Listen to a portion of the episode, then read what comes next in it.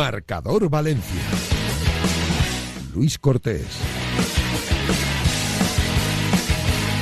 Saludos, ¿qué tal? Son las 7 y 8 minutos de la tarde y como cada día aquí comienza Marcador Valencia. Un Marcador a Valencia un poquito express porque eh, acaba de jugar la selección española. Hemos comenzado un poquito más tarde. Ya sabéis que ha ganado 3-1, que no han jugado ni Hugo Guillamón ni José Luis Gallá por eh, problemas eh, físicos. Y nosotros venimos a contar la actualidad del deporte valenciano en el día de hoy, como ya sabéis, es jueves, en dos partes en este marcador Valencia. Una primera parte, más o menos hasta las siete y media de la tarde, donde contaremos la última hora de todo el deporte valenciano. Y en la segunda parte tendremos nuestra habitual sección de los jueves de El Tartán con el mejor atletismo, tanto nacional como internacional traído por nuestro gran compañero y amigo Carlos Domingo. En el Valencia Club de Fútbol, la noticia del día ha llegado en avión desde Singapur, haciendo escala por París.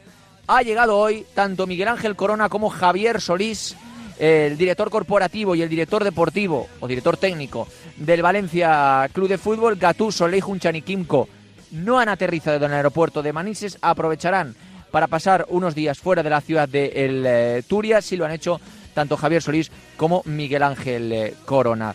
Eh, allí eh, le han esperado cuatro medios de comunicación. Entre esos cuatro medios de comunicación estaba, por supuesto, como siempre, esta casa, Radiomarca. Ha querido, ha tenido a bien hablar Javier Solís, atendernos unos segunditos para comentar o hacer un rápido comentario acerca de la reunión con Peter Lim y destacamos varias cosas. La primera, que sí que va a haber fichajes, lo ha confirmado, o sí que van a intentar fichar a alguien, mejor dicho, lo ha confirmado Javier Solís, el, eh, en este caso, eh, nuevo cabeza visible del Valencia Club de Fútbol, y también que va a haber una rueda de prensa antes de la Junta General de Accionistas para hablar de la reunión con Peter Lim, del tema deportivo y también del tema económico con los números de la Junta y por supuesto también del estadio eh, y de la construcción del nuevo Mestalla eh, encima de la mesa. Eh, como te digo, unas declaraciones muy cortitas, unos 40 segundos. Las vamos a rescatar porque Javier Solís ha dicho esto a su llegada de Singapur en el aeropuerto de Manises. Muy positivo, muy positivo, la verdad. Han sido cuatro o cinco días de, jornadas muy largas, muy intensas. El club ya lo comentó y, y en ese sentido eh, la verdad que mucha, mucha cordialidad y, mucha profundidad de los temas. ¿Se ha aprobado la posibilidad de ir al mercado ahora en Ya se explicará más adelante, pero, pero en principio siempre que, encaje, que, se pueda hacer y que entre dentro de todos los parámetros eh, económicos, deportivos, no está descartado ni mucho menos. ¿Se hará una rueda de prensa para explicar las decisiones?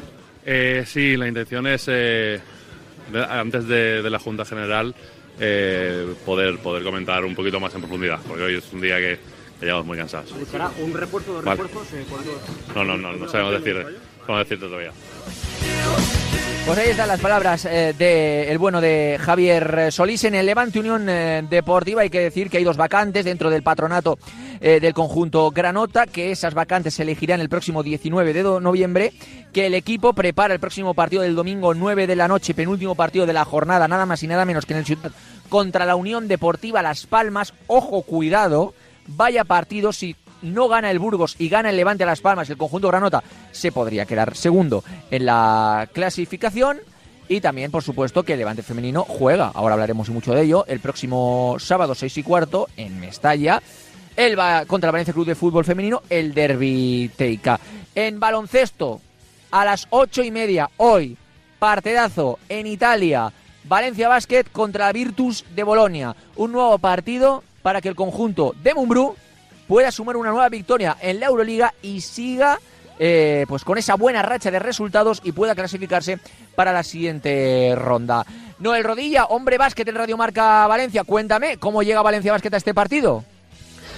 Hola Luco, Valencia Basque llega a la octava jornada de la Euroliga con la flecha completamente hacia arriba y convencido de conseguir la cuarta victoria consecutiva en competición continental. Lo hará ante su verdugo de la campaña pasada en Eurocup, la Virtus de Bolonia, que no ha arrancado nada bien la competición. Los de la Fonteta han viajado a tierras italianas con 13 jugadores en el roster, entre ellos Sam Van Rossum, ya recuperado de sus dolencias en la rodilla. Por lo contrario, Millán Jiménez seguirá apartado tras no superar los dolores en el tobillo izquierdo que viene arrastrando desde el inicio de la temporada. Gracias, Noel. Pues ahí está la última hora. Estos eh, son eh, las pinceladas que hemos dado de la actualidad del Valencia Club de Fútbol. Ahora, última o primera pausa de este marcador Valencia y a la vuelta hablamos de ese derbi ¿Sabes que el 14 de noviembre van a lanzar a la Luna el cohete Artemis 1? Pero como a ti eso ni te va ni te viene, te hemos organizado los Audi Q-Days para que puedas ir y venir con tu flamante Audi Q3 o Q5 a todas partes. Del 14 al 17 de noviembre aprovecha los Audi Q-Days. Te esperamos en Audi Center Valencia en vía de servicio al aeropuerto o en Levante Wagen en Avenida del Mediterráneo 22 de Seraví. Vuelve la Feria del Cava al Mercado de Colón de Valencia. Una cita ineludible para disfrutar de nuestros mejores cavas en un entorno único. Del 18 al 20 de noviembre, Feria del Cava Valenciano. Organiza Asociación de Elaboradores de Cava de Requena. Colaboran Generalitat Valenciana, Grupo Cooperativo Cajamar, Ayuntamiento de Requena y BMW en Gasa.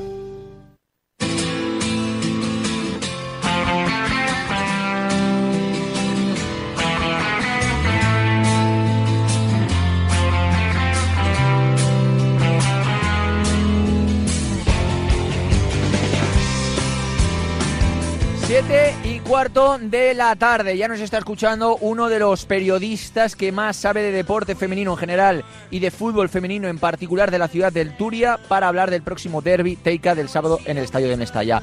Visibilita, Raúl Cosín, ¿qué tal? Muy buenas tardes. ¿Qué tal, Luco? ¿Cómo estáis?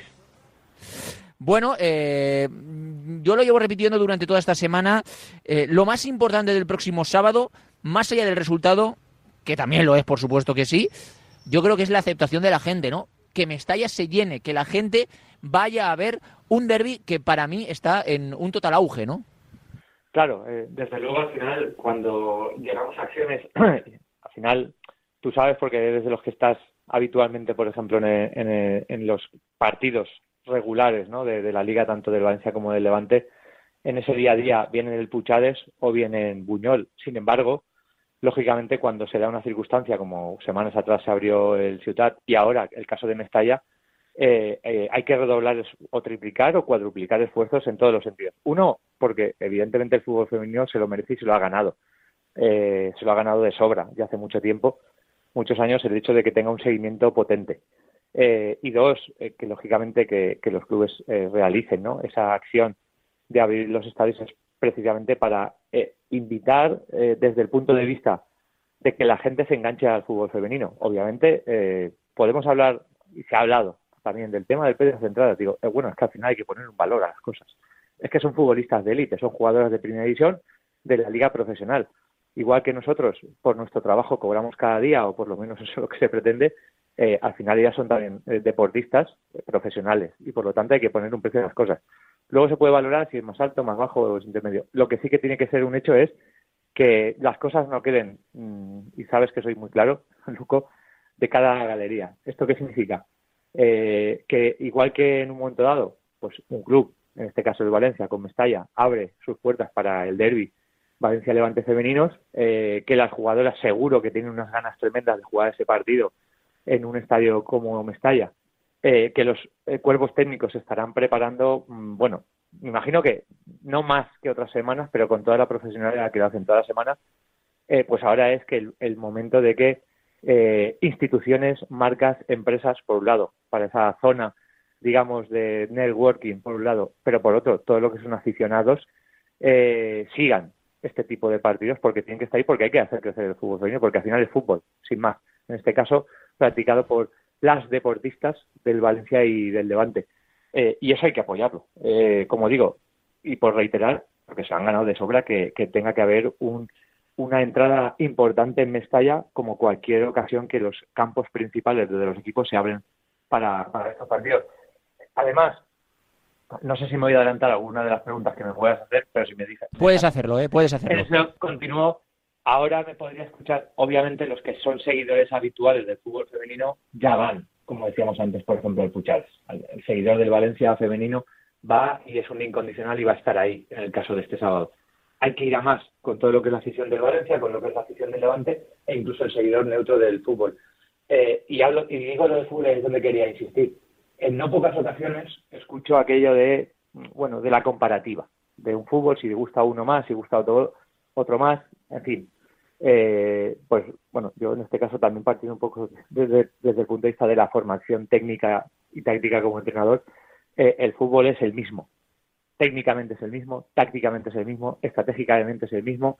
Se ven condiciones técnicas eh, por momentos superiores en el, en el caso del femenino que del masculino y sabes que he cubierto muchísimo durante muchísimos años partidos de fútbol masculino.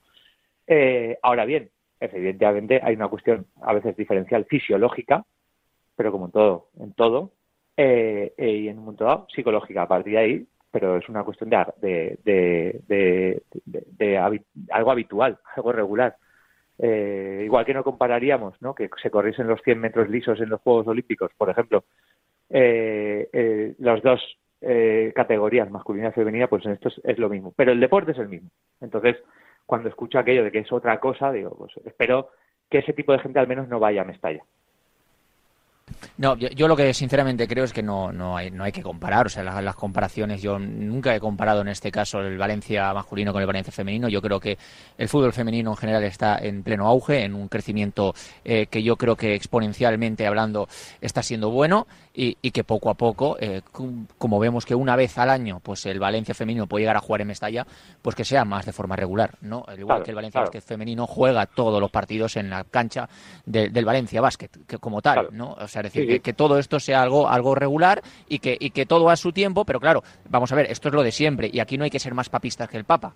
Es decir, para que esto sea algo regular, la gente tiene que ir. El sábado tiene que haber gente en Mestalla. Yo voy a estar y estoy en el Puchades y Raúl también. Pero claro, si yo quiero que abran estadios para el fútbol femenino, que el sábado la gente responda. Y que el sábado, y como lo ha dicho Raúl, si tienen que llegar a pagar 7 euros por una entrada, que se paguen 7 euros por una entrada. Entonces, claro, decir, esto. Yo, eso que estás diciendo, Luco, me, no, lo recordarás hace creo que voy a tirar un poco de memoria, pero pone entre cuatro o cinco años. Fue posterior, mm. aquella primera apertura, cuando el Cicero fue posterior. Ahora, mismo no, recuerdo exactamente si cuatro o cinco, que hubo un documento firmado por unanimidad. Fíjate que es pocas veces que se firman cosas por unanimidad en, en, el, en lo que es la, a nivel diputacional, en la que todos los partidos se ponen de acuerdo.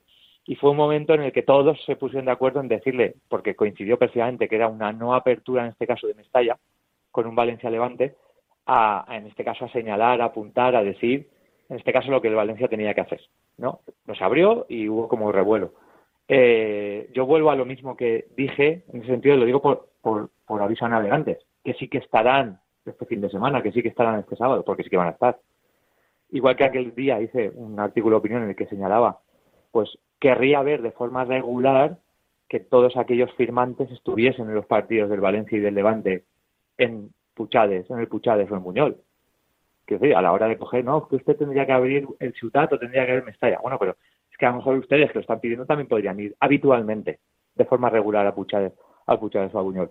Eh, y no lo hacen, porque sabemos, ahí controlamos quién va. ¿sabes? Tú sabes que coge, echas claro, hacia el palco y sabes quién, quién está. Eh, por, ejemplo, sin ir más lejos, perdona Raúl que te moleste, eh, el otro día en el Puchades, en el Valencia Femenino Athletic Club Femenino, coincidieron el presidente del conjunto vasco y Ley Estuvieron ahí los dos.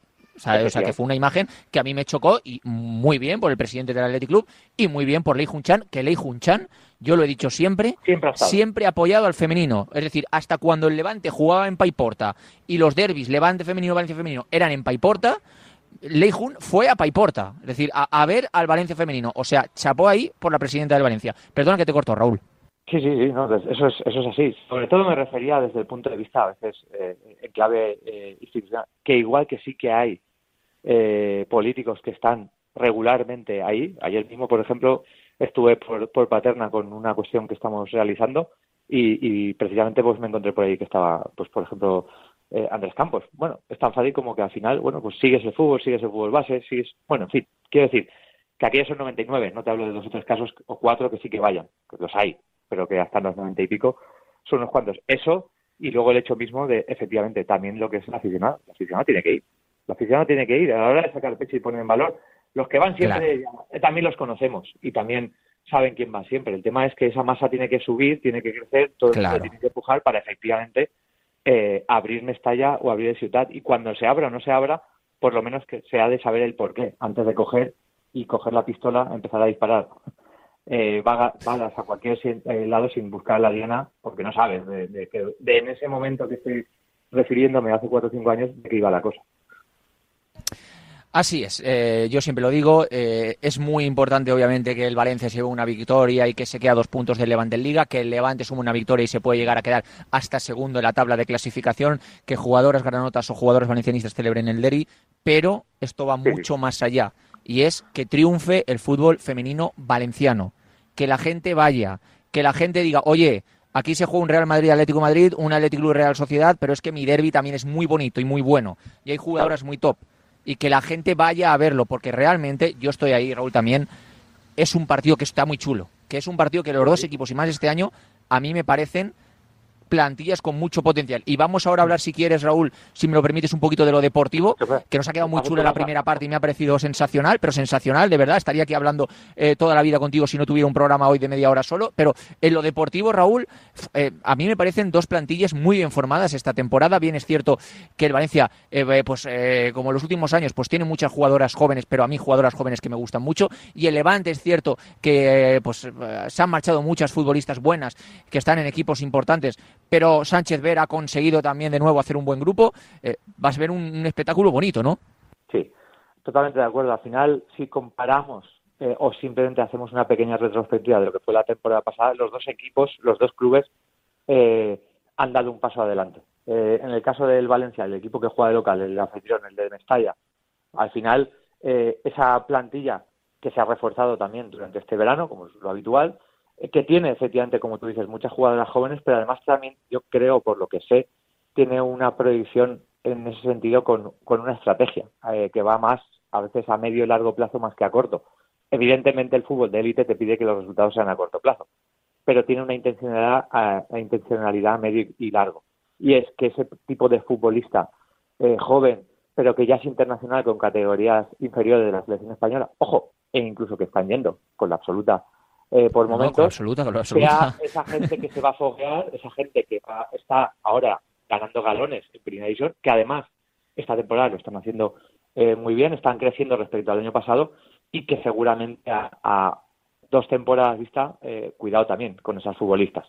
Y en el caso de Levante, pues tiraríamos también del cambio un poco que hay en el, en el banquillo. Sánchez Vera, ya lo veíamos, ¿no? Ese formato de entrenador que era en el Atlético Madrid, de equipo súper presionante desde el principio de los partidos, equipo, mm, vamos, que compite hasta el final y que con la plantilla eh, que tiene además están mostrándolo, ahí está también en, el que lugar ocupa en la clasificación. Ahí podríamos hablar del paso o de un nuevo paso más, que ya los había dado y ya conocíamos de sobra quién es Alba Redondo, pero un nuevo paso más adelante de Alba Redondo, que además encima lo, lo muestra también con, con selección. Eh, eh, en la línea defensiva, la fortaleza que se ha ido generando y, bueno, más que la línea defensiva, el sistema defensivo, cómo está funcionando y las posibilidades que luego dan jugadoras. Hombre, es que la, línea defensiva es de muchos quilates, la línea defensiva de Levante es de muchos quilates, ¿eh? Efectivamente, efectivamente. Eh, con lo cual, dos equipos que han crecido mucho respecto al año pasado, que cada uno dentro de su línea ahora mismo están bien, están bien, queda muchísima temporada y, que yo creo que eh, por aquello de lo que se suele decir, que es un tópico, pero es una realidad, que los derbis tienen algo en especial y que no se suele ver la dinámica de uno u otro equipo o la clasificación de uno u otro equipo es una realidad.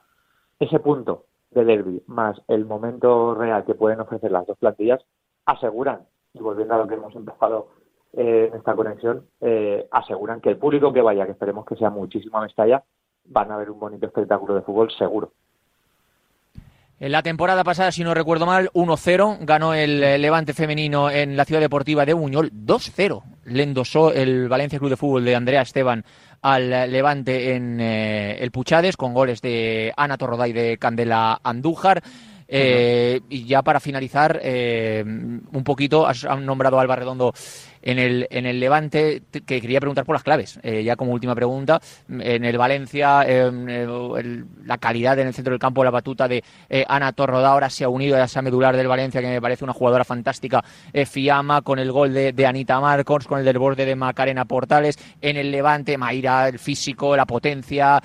atrás una, una defensa que no sé a quién va a poner Sánchez Vera, pero a quien ponga es muy buena. entonces, no sé para ti cuáles van a ser las claves, Raúl este tipo de partidos, eh, si, ya sabemos que por per se el fútbol es quién lo gana normalmente, salvo a veces esos momentos que dependen un poco de la fortuna, quien domina las áreas, en defensa y en ataque. Pero los derbis yo creo que además eh, va a estar mucho en muchos de los nombres que has comentado. Añadiríamos a Años, por ejemplo, y es mucho de lo que pase en quien gane el centro del campo. Eh, los dos equipos tienen potencial para finalizar y, tienen gol. Los dos equipos han ido demostrando eh, las posibilidades defensivas y, las capacidades defensivas que tienen para resolver.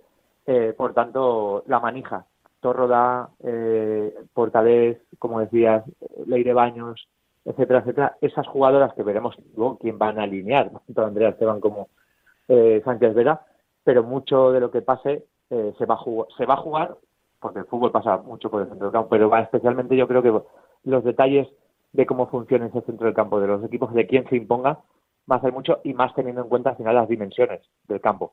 Eh, evidentemente los terrenos de juego oficiales son muy parejos, pero al final sí que tiene un poquito más de lo habitual, que lo fuese Puchades o que fuese que fuese Antonio Puchades o que fuese eh, Buñol, con lo cual ese, ese, ese dominio espacial también va a ser importante por, por lo que va a haber mucho juego en el, en el centro del campo y la disputa va a ser la clave para tú antes has dicho, por ejemplo, en el caso del Levante, el nombre de Alba o de Mayra, esa potencia. Pues un balón que salga bien filtrado puede ser, puede ser matador, pero es que el Valencia ya ha demostrado también las jugadoras que tienen salida rápida a la contra, las incorporaciones de, Macarena, por ejemplo, que está haciendo una, una muy buena temporada, que, que pueden resolver partidos. Por lo tanto, ese es para mí la clave. Yo, yo si, si Raúl eh, apunta y, y, tiene razón y acierta, si el partido se va a jugar en el centro del campo y el centro del campo va a ser el detonante de una posible victoria de unas o de otras, yo creo ahí, pero esto es una opinión muy, muy, muy eh, particular y que puedo estar equivocado porque yo no soy hombre de fútbol, eh, yo creo que ahí lo tiene ganado el Valencia. Porque para mí el centro del campo del Valencia con Torro y Fifi, Fiamma y Ana Rodá, para mí a día de hoy está a un nivel que, incluso pocos equipos de España lo tienen más allá de Barça, que obviamente está a otro nivel. Eh, Raúl, que muchísimas gracias, que te seguimos leyendo en Visibilitas, que te vemos el eh, próximo sábado en eh, Mestalla y por supuesto leeremos esa crónica y todos los temas que haya en el eh, Derby del próximo sábado. ¿Vale, amigo? Muy bien, gracias a vosotros. Pues nosotros eh, llegamos al final de esta primera parte de Marcador Valencia y en la segunda tendremos el mejor atletismo. Carlos Domingo, ¿qué tal? Muy buenas tardes. ¿Qué tal, Luco? ¿Cómo estás? Bueno, ¿qué vas a hacer en el día de hoy en tu sección, en esa media horita llena de atletismo? Pues hoy vamos a hablar con Andreu Blanes, un todoterreno del atletismo y que además viene de, aparte del Mundial de Trail, viene también de conseguir, junto con el resto del equipo, el primer título de campeones de España de campo a través para un clásico del atletismo profesional y también del popular, como es el Club de Atletismo Carneca Serrano. Así que, bueno, completito, vamos a tener el tema.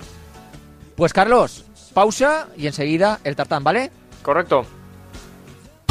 Vuelve la Feria del Cava al Mercado de Colón de Valencia. Una cita ineludible para disfrutar de nuestros mejores cavas en un entorno único. Del 18 al 20 de noviembre, Feria del Cava Valenciano. Organiza Asociación de Elaboradores de Cava de Requena. Colaboran Generalitat Valenciana, Grupo Cooperativo Cajamar, Ayuntamiento de Requena y BMW en Gasa. Nuestro mundial es que nos lleves contigo. Oye, hoy no voy a opinar nada, simplemente daros las gracias por retransmitir todos los partidos del Mundial. De verdad que sois geniales. Sin ninguna duda la mejor radio. Sois los únicos que lo hacéis. Así que de verdad muchísimas gracias. Gracias por escuchar. Radio Marca. El deporte es nuestro.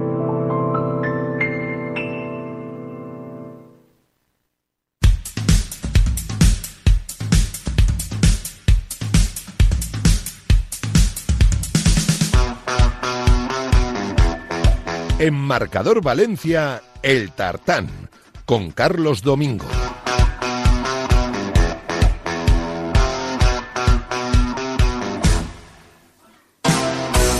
¿Qué tal? Muy buenas tardes, bienvenidos a este espacio, bienvenidos al Tartán, a este programa que como sabéis dedicamos cada semana al atletismo en todas sus eh, superficies y en todas sus variantes. Y en el día de hoy vamos a hablar mucho, mucho de, de campo a través, pero también en el mismo tiro de trail running y de atletismo de asfalto. Igual también cae algo de pista. Vamos a, tener hoy un poquito de todo en esta media hora y solo hablando con dos protagonistas, con lo cual vamos a, tener eh, pues eh, casi mínimo esfuerzo, máximo, máximo rendimiento. Veremos lo que conseguimos meter en estos 30 minutos, pero desde luego el programa viene cargadito de temas.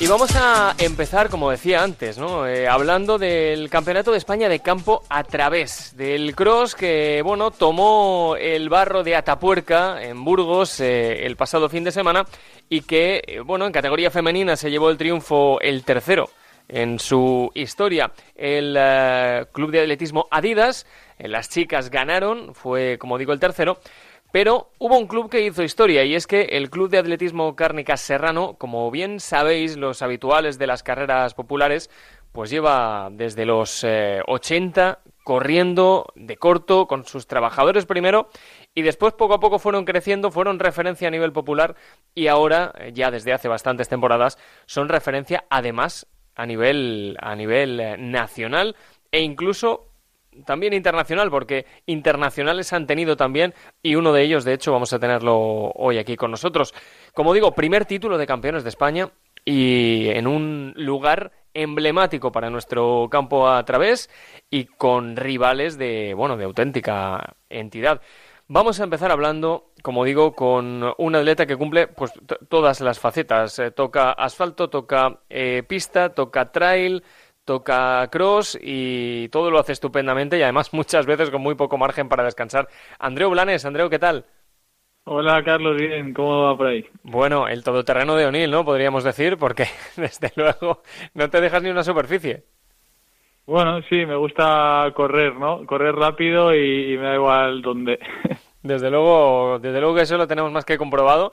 Y es que sin ir más lejos, hace un par de semanas eh, estuviste en Tailandia, en el Campeonato del Mundo de, Trail Running, y una semana después, eh, siendo el, mejor de tu equipo y llevándote el triunfo eh, en el Campeonato de España con el barro, sobre el barro de Atapuerca.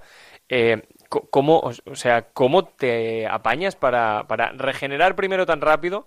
Porque aparte en Tailandia, en el Mundial, lo hiciste también estupendamente bien, subiendo al podio con la selección española. Eh, y, después, al poco tiempo, con un viaje largo de por medio, eh, bueno, pues eh, rendir también sobre un terreno tan complejo como es el barro.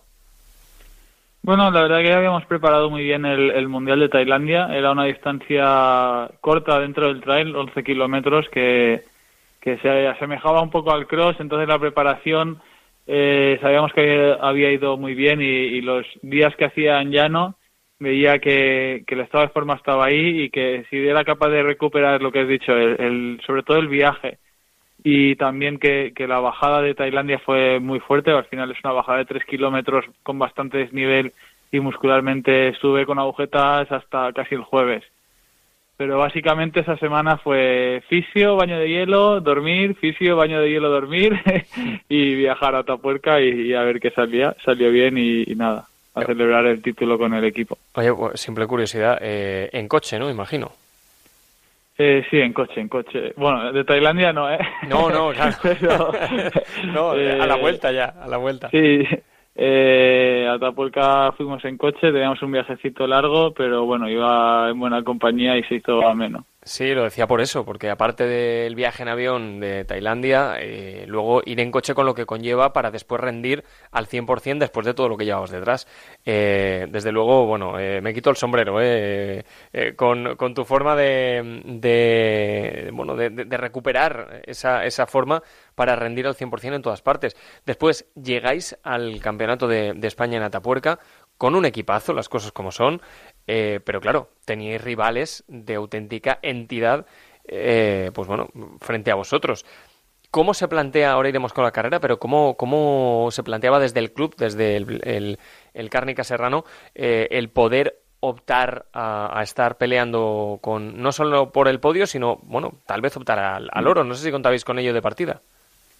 Bueno, el mensaje que nos mandó Alex, el líder del equipo, antes de, correr fue precisamente ese, bueno, venimos de un club que nació como corredores de la empresa y luego fue creciendo muy poco a poco y ahora aspiramos a todo, ¿no? El aspiramos a todo ese dejaba claras las intenciones, aunque sabíamos que delante teníamos a dos, tres clubes con, con un potencial increíble y teníamos que correr bien todos y arañar cada punto y al final fue así, el margen fue pequeño y corrimos todo genial el domingo.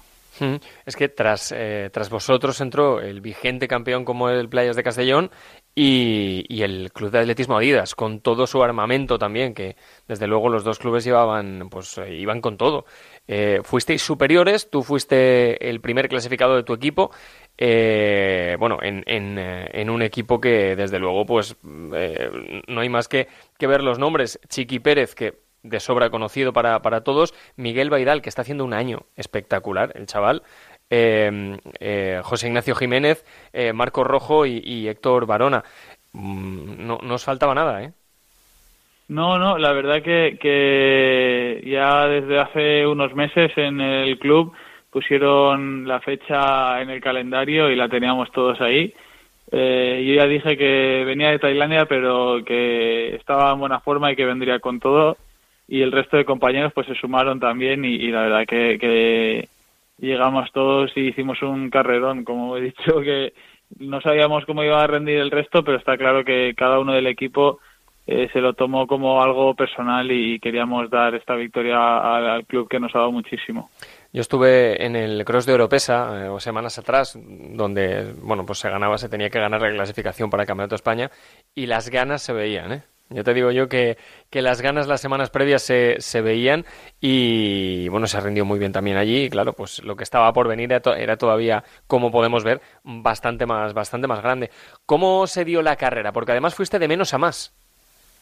Sí, sí, como venía de, de Tailandia, eh, no sabía muy bien cómo había recuperado. Orgánicamente estaba bien, pero sí que es verdad que muscularmente aún me veía un, ahí, un poco al límite y, decidí correr de menos a más controlando y, viendo un poco desde atrás cómo iban las cosas por delante. Eh, sorprendentemente me iba encontrando cada vez mejor y, bueno, pasando corredores y, motivándome, viendo que el Chiqui iba cerca. El, resto de mis compañeros de club no, no sabía dónde estaban, pero ver al Chiqui cerca siempre era una extra motivación porque sabíamos que por clubes estamos corriendo bien y, bueno, sí, eso, eh, cada vez eh, subiendo una, alguna posición y, así también da gusto correr porque la motivación cada vez ves, a, cada corredor de cada nombre que dices, venga, va, uno más, uno más, uno más y, acabas con mucha fuerza. Sí, y además, eh, vaya nombres, porque es que tú terminaste por delante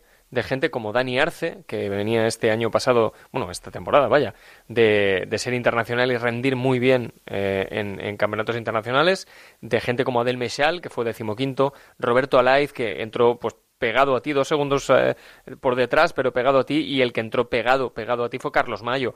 Eh, los nombres que estamos diciendo, para todos aquellos que, que, sepan un poquito nada más de atletismo, eh, son de, de, primerísimo nivel y, bueno, pues obviamente tú estabas ahí y sumando los, los puntos necesarios para, para tu equipo.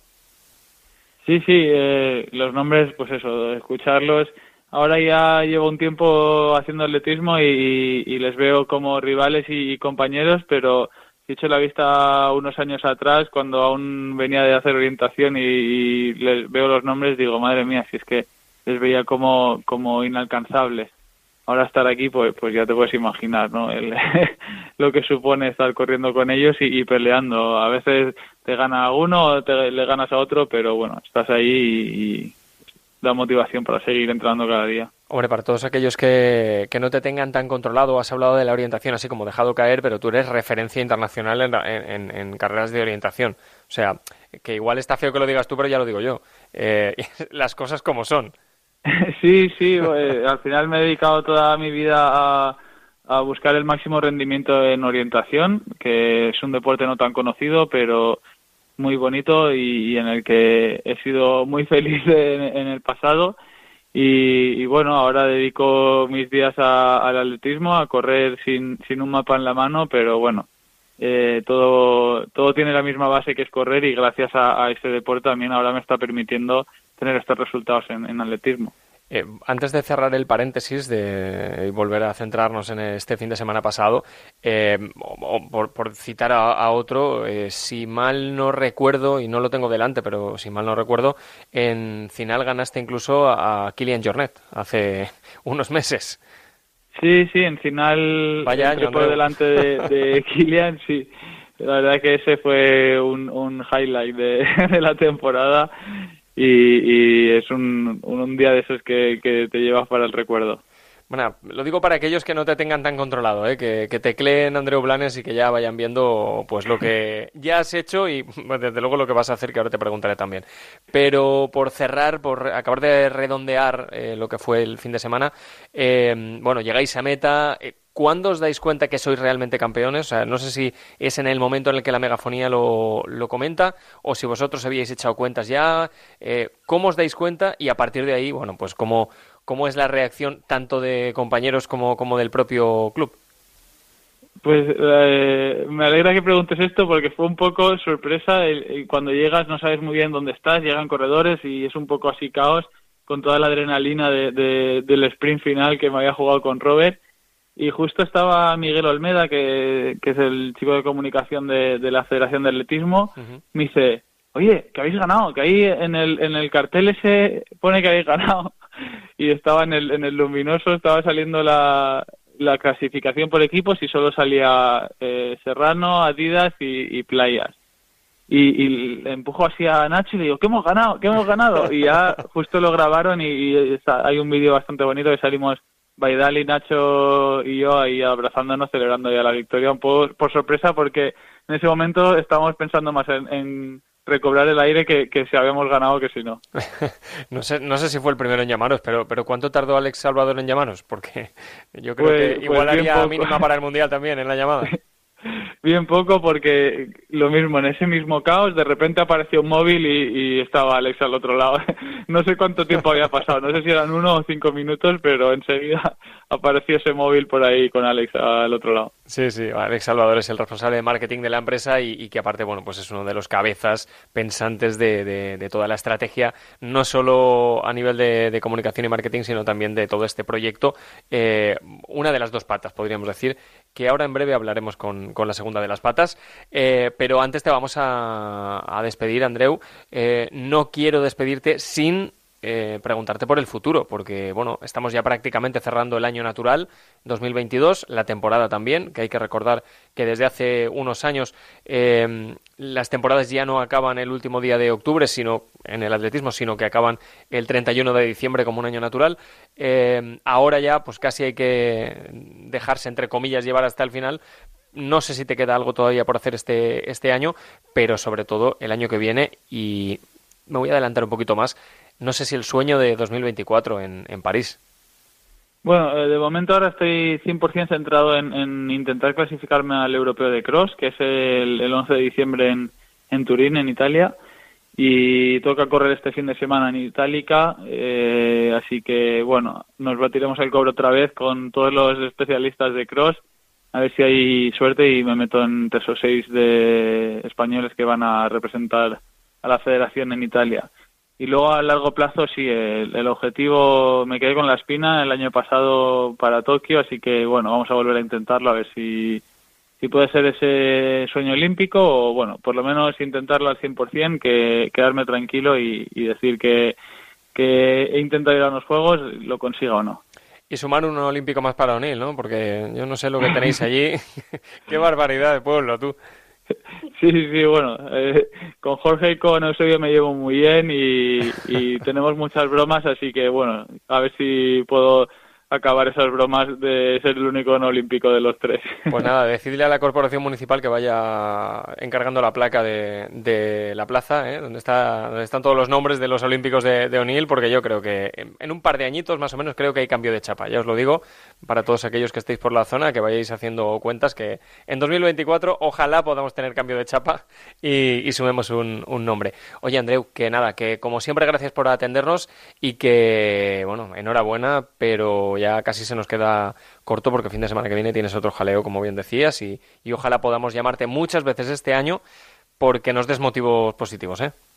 Siempre que queráis. Eh, muchas gracias por contar conmigo. Un abrazo fuerte, Andreu. Venga, hasta luego.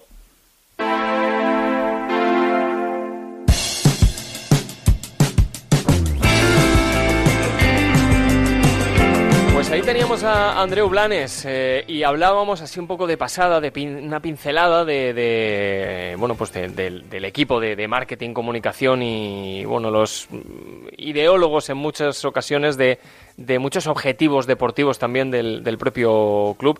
Eh, hemos hablado de, Alex Salvador, pero vamos a hablar con eh, pues, el otro 50% de ese, de ese equipo de, dentro de la, de la empresa Cárnica Serrano como tal, pero del Club de Atletismo Cárnica Serrano también, como es Rafa Puerto. Rafa, ¿qué tal? ¿Qué tal, Carlos? Buenas tardes. Bueno, hemos hablado con Andreu, que yo ya se me acaban los calificativos después de, lo, del todoterreno que, que tenéis en el, en el equipo. Eh, pero todo esto parte de una estrategia. y Yo creo que es, que es justo también no solo hablar de, de los deportistas y con ellos, que obviamente son eh, los principales estandartes, podríamos decir, pero todo esto no viene de la noche a la mañana, todo esto hay una planificación detrás, hay un club, hay una empresa eh, que lleva muchísimos años, desde los 80, eh, vistiéndose de corto y saliendo a correr con sus trabajadores y que ha conseguido en este año eh, acoger por primera vez un campeonato de España de medio maratón y de 5 kilómetros. todos los mm, bueno podios a nivel nacional, atletas internacionales, este fin de semana también, eh, de hecho, ha ganado, me viene a la cabeza, eh, Marta Esteban, eh, que ya no está en el asfalto con los maratones, aunque ha sido internacional en Londres, sin ir más lejos, en el Mundial en, maratón, pero ha ganado en el circuito Trail Valencia la primera prueba puntuable en la montaña. Es decir, tenéis mucho y muy bueno y, y, el proyecto es lo que, lo que lo guía. Sí, el proyecto deportivo. Fíjate que el club eh, nace a finales de los 80 con Blas Serrano y un grupo de trabajadores en el seno de la propia empresa, o sea que al final es un proyecto, es una parte más de lo que es Cárnica Serrano, no es ni un club patrocinado, ni, ni un club que haya salido ahora y que nos hayamos fijado por estrategia de marketing y demás, sino que la propia empresa, pues como un equipo de empresa de fútbol, lo podemos comparar, sale un equipo de, de corredores que va creciendo, se va sumando gente, al principio ya te digo, todo trabajadores y luego gente de, pues de, otros lugares y se va haciendo un poquito grande el club hasta que ya coge un nombre y, es verdad que en la estrategia de marketing el proyecto está integrado hará unos siete, ocho años aproximadamente y responde, bueno, Alex Salvador, que es el director de marketing, en su momento vio, dijo, tenemos un club de atletismo, el deporte es uno de los pilares de, de nuestra estrategia de marketing, mm, sustentado un poco en el equilibrio entre lo que es una buena alimentación y el deporte, dijimos, bueno, porque no lo impulsamos lo dotamos de un presupuesto, eh, vamos incorporando corredores y que respondan un poco a una planificación y una estrategia que nosotros planificamos junto a ellos desde el Departamento de Marketing y Comunicación, porque al final se trata también de buscar retornos, retornos es un proyecto deportivo, pero eh, también pues al final el retorno para la empresa está eh, en esa visibilidad de los corredores y de la mano de ellos y junto a entrenadores, calendario y demás, pues formamos un poco parte, digamos, de esa dirección deportiva eh, y tenemos una manera un poco diferente de trabajar de otros clubes por eso, porque nos sentamos al principio de la temporada con los corredores y aunamos por un, por un lado sus intereses, que son lo primero, eh, los complementamos con algún interés de, de, la empresa, que suele ser pues presencia igual en carreras populares o carreras que tengan cierta repercusión en medio, y con ese cóctel yo creo que pues nos está yendo bien eh, a nivel equipos por títulos como el conseguido el otro día o campeonatos de España que hemos logrado también por equipos en maratón, media maratón y ska. Y yo creo que sobre todo al atleta, a nivel individual, a los atletas también les está yendo bien, por eso lo que digo, esa planificación, ese trabajar con calma a largo plazo, sin, sin, un, sin ser resultadistas, porque lo que le decimos a los, a los atletas cuando vienen con nosotros, es decir, oye, tranquilidad, porque muchas veces el atleta está obsesionado con la competición de las, de que, que tiene al mes siguiente, o si no está en forma, o si está lesionado, no tenemos tranquilidad, mira a largo plazo, porque lo nuestro es un proyecto pensando en pues, eh, pues que vayan quemando etapas, cubriendo distancias y siempre eh, pensando en el maratón, que al final es la prueba que más nos gusta a nosotros y en la que nos gusta que todos nuestros atletas acaben eh, antes o después. O sea, que es un poco el resumen y esa explicación de cómo está integrado este proyecto deportivo dentro de la estrategia de marketing y un poco cómo trabajamos en Serrano. Y que además este año cabe añadir que habéis inaugurado pista en Paterna, es decir, que, que vosotros, bueno, la, la, la, central está en Paterna eh, y que además la, localidad eh, se, se, puede eh, favorecer también de todo esto, porque tenéis ahora ya un montón de niños, ¿eh? eh más de 100 niños, hablo de cabeza, no recuerdo ahora 140, sí. 140, que, que, se ha dotado también, además el ayuntamiento ha apostado por, bueno, ha visto vuestra apuesta realmente y ha dicho, bueno, vamos a por ello y vamos a, partir de la base y tenéis una pista de 200, creo 200 metros, ¿verdad? La, pista, la cuerda de 200 metros. Y, y, bueno, pues sintético, es decir, para poder hacer saltos, lanzamientos, eh, carrera, velocidad de fondo, bueno, y complementa muy bien todo esto al final.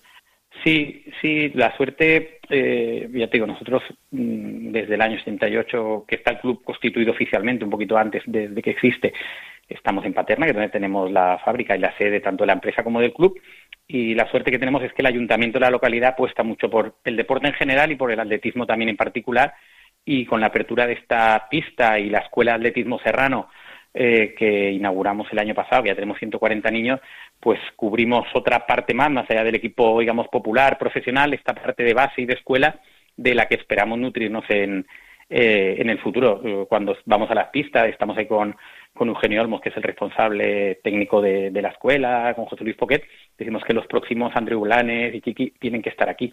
Eh, sin prisa, está claro, porque al final hay una parte también lúdica y una parte de inculcar los valores al atletismo, pero decir, oye, ¿por qué no en una localidad como Paterna pueden salir los próximos, mm, pues Andreu Blanes, Nacho Jiménez, Miguel Baidal, eh, y para eso trabajamos, yo digo, con pistas al futuro, porque la escuela lleva dos años abierta, pero con 140 niños y con el censo que hay en, una localidad como Paterna, pues yo creo que también es otra vía de mucho futuro para nosotros.